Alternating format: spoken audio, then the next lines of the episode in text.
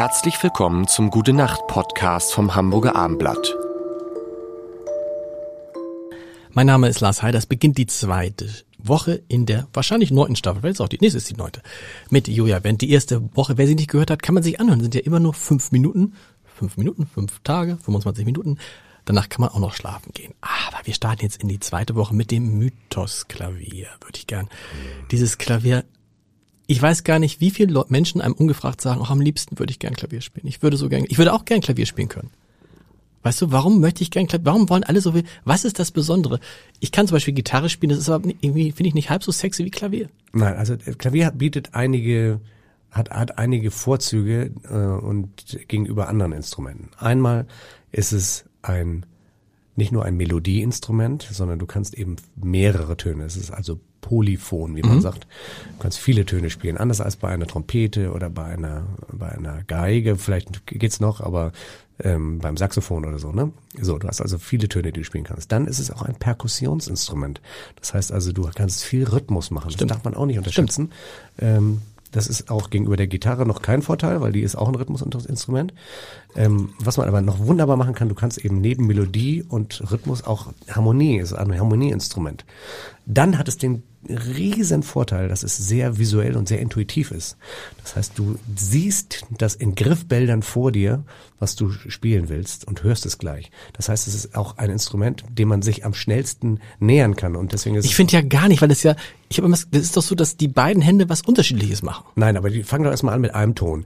Die, die ein Ton, Ton schaffe ich. Die Tonerzeugung. Ton schaffe ich. Die ist das intuitivste ja. äh, ist eigentlich die Tonerzeugung. Ja. Stell dir vor, du müsstest einen Ton auf der Geige spielen, bis du da einen ordentlichen Ton Stimmt. rauskriegst. Das ist, okay, so gesehen ist Klavierspielen einfach, ja. Ganz einfach, du hast einen Ton drückst drauf, wenn du doll drauf drückst, was passiert? Der ist laut. Laut. Wenn du weniger doll drückst, leise. So, damit hast du schon mal das intuitivste. Zwei Töne sind ein Intervall. Dann guckst du mal, wie weit sind die auseinander, wie klingt das, wenn die so nah zusammen sind oder weiter weg. So, dann hast du schon mal eine Idee, zwei Töne, das ist ein Intervall. So, drei Töne sind Akkord. Ne? Es gibt eigentlich nur vier verschiedene Akkordtypen äh, Dur, Moll, vermindert und übermäßig. Wenn du die vier Akkordtypen, also diese drei Tonkombis einmal gecheckt hast, dann hast du eigentlich schon, dann hast du es eigentlich schon. Dann ist es, das war's. So, dann hast du schon mal die, also viel über die Musiktheorie gelernt. So, dann hörst, was das Schönste ist ja auch, dass du es selber entdeckst für dich. Das bleibt auch viel mehr. Das bleibt alles, was du selber für dich entdeckst, bleibt. Das es brennt sich an diese Synapsen, weil du es selber entdeckt hast. Das ist übrigens ein schöner Tipp. Hat mir neulich ein, ein, ein Freund gesagt, sagt, das ist so irgendwie beim Handwerk, sagt er. Wenn du es nie machst, wirst du immer denken, du kannst nicht. Aber wenn du es machst, dann kannst du es auch. So. Es ist gar nicht so schwierig. Aber ich glaube, für Klavierspielen gilt das nicht. Gilt das genauso? Nein. Warum? Weil doch gar nicht genauso. Ich, ich habe mich mit dem äh, Max-Planck-Institut für Neurowissenschaften in Leipzig äh, lang unterhalten. Mhm. Ähm, die schnellste Verbindung zwischen Gehirn äh, vom Gehirn sind von den, kommt von den Händen, also den Vorderpfoten. Das mhm. ist so. Das ist immer ein White Matter. Ne? Das ist die schnellste Verbindung. Äh, kann man, weiß man zum Beispiel, wenn man sich den Fuß stößt, dauert immer ewig lange, bis der Schmerz ankommt. Naja. ja, stimmt, aber hast recht. Aber, dauert. aber während alles, was hier vorne ist, ist auch die, die ganzen Synapsen und alles die Vorderpfoten. Und deswegen brennt sich alles, was du mit den Vorderpfoten machst, ob es ein Handwerk ist oder im Klavierspielen, äh, eben in dein, in dein, in dein System ein, in deine weil das so, weil, weil die Verbindung so kurz Verbindung sind. ist, ist schnell und nachhaltig. Okay. Und, ähm, und das war einfach für uns lebensnotwendig aus der Evolution damals, wenn wir uns Werkzeuge gemacht haben und damit irgendwas gemacht haben. Sonst, ne, sonst das, das muss man einfach wissen. Das heißt, alles, was man mit den Vorderpfoten macht, in diesem Falle auch Klavier spielen, brennt sich ein. Und das ist wie ein Workout, also wie ein wie eine Übung fürs Gehirn. Nur, dass man keinen Muskelkater kriegt. Aber man, ich kann auch jedem nur raten, wenn Sie mit den Vorderpfoten etwas ja. machen und gerade ja. Klavier spielen, weil Klavierspielen hat noch den großen Vorteil, dass es etwas ist, was du mit den Vorderpfoten, also mit den Händen machst, was du siehst und gleichzeitig hörst. Das heißt, du hast eigentlich so viele Sinne und du, und du spürst es auch noch haptisch. Das heißt, du hast so viele Sinne getriggert, dass das das beste Workout ist für, fürs Gehirn. Musst du noch nachdenken, wenn du spielst? Äh, mal so, mal so. Alles, was sich ins limbische System eingenistet hat, äh, da muss ich nicht mehr, das geht automatisch, aber es ist auch eine große Gefahr, weil gerade dort vergisst der, äh, der Mensch unter Stress auch schnell. Kannst du, also kannst du spielen und dabei an was anderes denken? Ja, ja. natürlich. Man spielt und denkt, da habe ich jetzt zu Hause den Herz, Herd ausgemacht und ach Mensch, habe ich doch Licht drin lassen. Und, morgen muss ich dem Lars Heider unbedingt sagen, dass er mal eine bessere Kritik spiel, schreiben soll. Ja, das, lernt, das überlegt man sich, äh, während man spielt tatsächlich. Ne?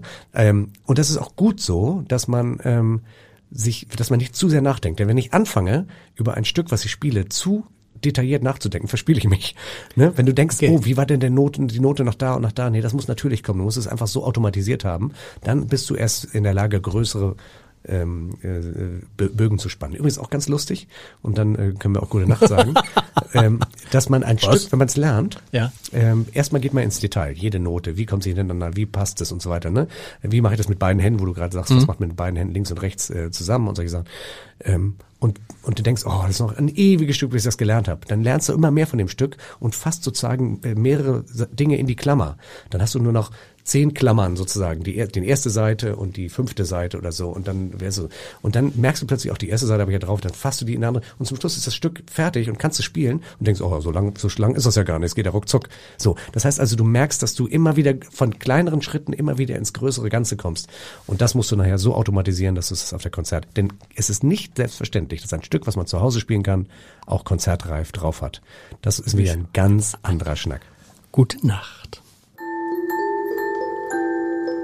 Weitere Podcasts vom Hamburger Abendblatt finden Sie auf abendblatt.de slash podcast.